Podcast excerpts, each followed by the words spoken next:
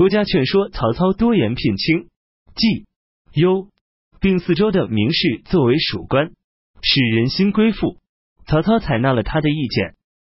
官渡之战前，袁绍命令陈琳撰写讨伐曹操的檄文，隶属曹操的罪恶，并攻击曹家的祖先，极尽丑化诋毁之能事。等到袁绍失败后，陈琳投降曹操。曹操对他说：“你从前为袁杰写檄文，只该攻击我本人，为什么要向上攻击到我的父亲、祖父？”陈琳谢罪，曹操便赦免他，派他与陈留人阮一同担任主管撰写奏章的记事。先前，渔阳人王松占据涿郡，涿郡人刘放劝说王松以涿郡归降曹操，曹操延聘刘放参议司空府军务。袁熙受到他自己部将焦触、张南的攻击，与袁尚一起投奔辽西郡的乌桓部落。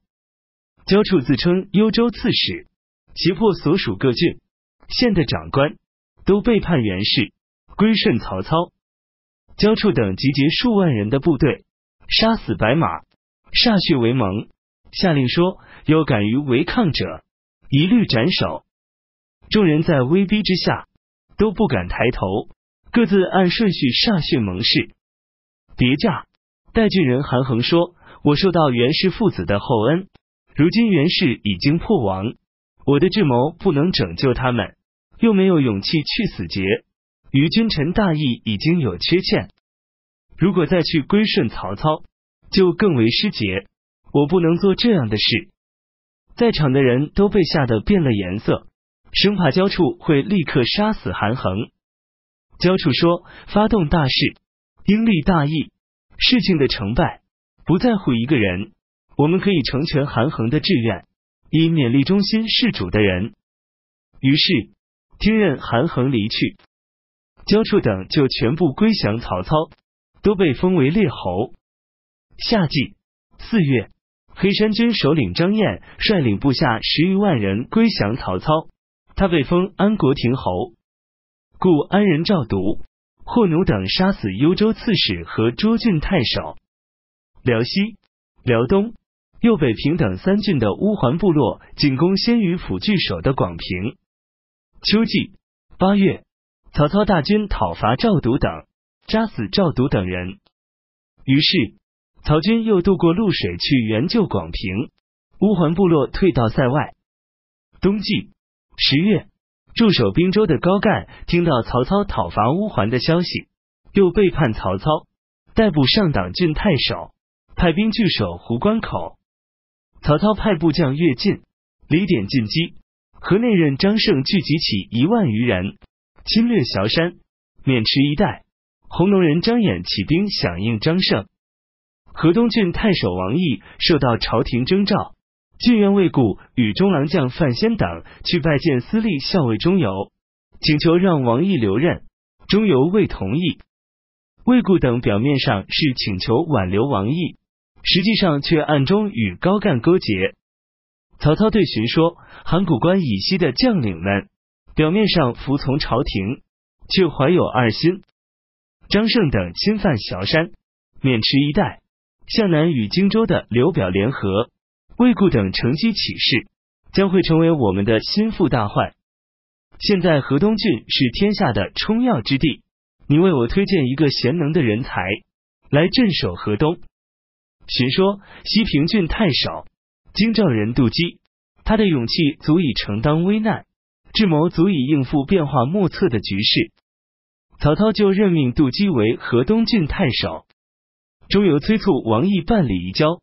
王毅却携带印绶，自己直接从河东郡属下的河北县去许都，向朝廷报道。魏固等派兵数千人切断黄河上的陕津渡口，渡机到达河边，几个月不能渡过黄河。曹操派遣夏侯率军讨伐魏固等，还未开道，杜基说：“河东郡有三万户百姓，并不是都想背叛朝廷。现在大军如果逼迫太急。”想要顺从朝廷的人无人引导，必然因畏惧而听从魏固的指挥，魏固等人的势力会更加强大。大军讨伐不能取胜，就难于结束这场灾难。即使征伐得胜，也会使一郡的百姓都受到残害。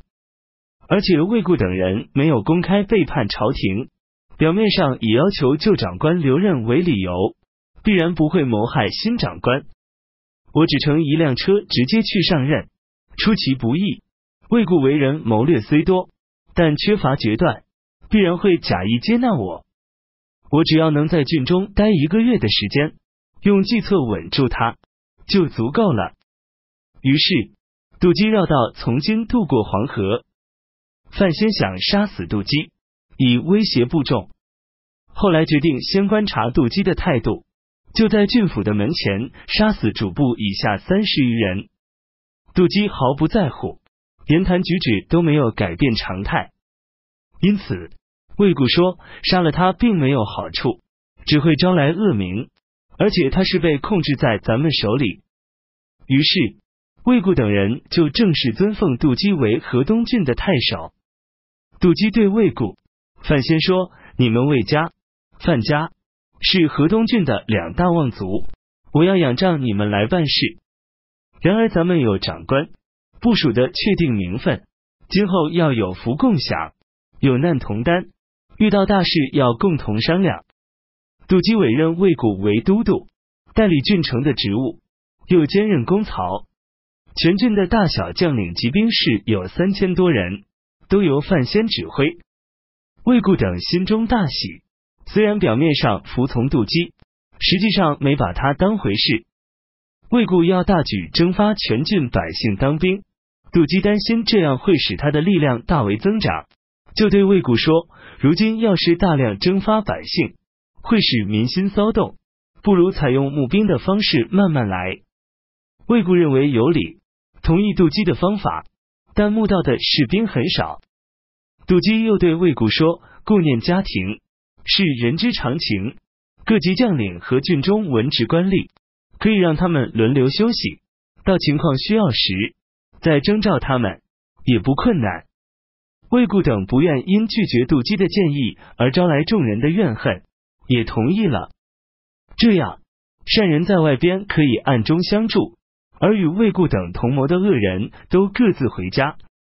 正在这时，有一股号称白旗的武装力量进攻东原，高干也率军进入。泽杜基知道诸县都已归附自己，就离开郡城，只身率领数十名骑兵，选择一个坚固的营寨进行防守。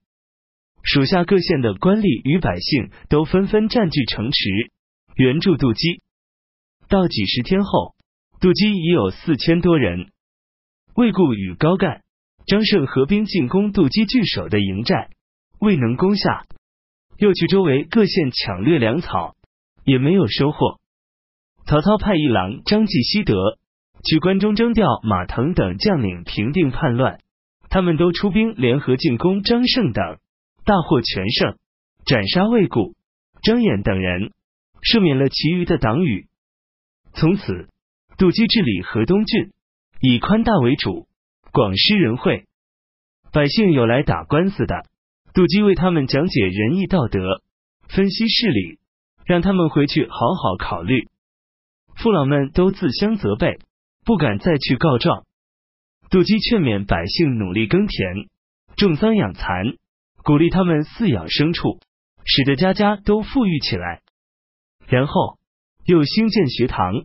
推举孝顺父母、友爱兄弟的人，修造城防，制作武器，加强作战训练，河东郡便安定下来。杜基在河东郡任职十六年，政绩常常为天下第一。秘书监侍中荀悦撰写《申谏》五篇，上奏给献帝。荀悦是荀爽哥哥的儿子，当时政权掌握在曹操手中。献帝只是表面上的最高统治者，荀悦有志为朝廷贡献自己的才干，但他的谋略都无处施展，所以著述此书。书中的主要内容是治理天下的办法，首先是消灭四患，然后要推行武治，以虚伪败坏风骨，用私心破坏法纪，行为放荡而超越正常规定，奢侈糜费而损坏国家制度。不消灭这四种现象，就无法推行政令，所以称之为四坏。振兴农业与桑蚕业，以保障百姓生活；分辨善恶，以纠正民间习俗；推行文化教育，以改善社会风气；建立武备，以维持朝廷的威严；赏罚分明，以统一法令。这就是五政。百姓不怕死，就不要以刑罚来恐吓他们；百姓没有生趣，就不可能劝导他们向善。所以。身居高位的人，要先使百姓富足起来，使他人安居乐业，这就是保障民生。对于善恶，要以公最为标准来判定；对于毁谤与赞誉，要用实际效果来进行检验。对人不仅要听他的言论，更要观察他的行为，不被他的名声所困扰，要考察他是否名实相符。不能让虚伪狡诈的人得逞，免得人们去纷纷仿效。因此，没有奸怪的习俗，民间没有淫乱之风，这就是纠正民俗。奖励与羞辱是赏赐、惩罚的核心，所以礼教规定，荣誉与羞辱只能施加于君子，以改变他们的内心；枷锁与鞭笞则专用来对付小人，以改变他们的行为。如果不推行教化，就会使中等资质的人也堕落成小人；而推行教化，就能使这些中等资质的人升为君子。这就是改善社会风气。作为统治者，必然要拥有军队，以防备不能预料的变化。平时用来管理内政，战时则效命疆场。这就是维持威严。赏赐与惩罚是执政的权柄。君王不随意赏赐，并不是爱惜财物，而是因为随意赏赐就不能用赏赐来劝导人们行善。君王五不随意惩罚，并不是姑息怜悯，而是因为随意惩罚就不能使惩罚来打击犯罪。赏赐而没有起到劝导的作用，就是阻止人们行善；惩罚而没有起到打击的作用，就是纵容人们作恶。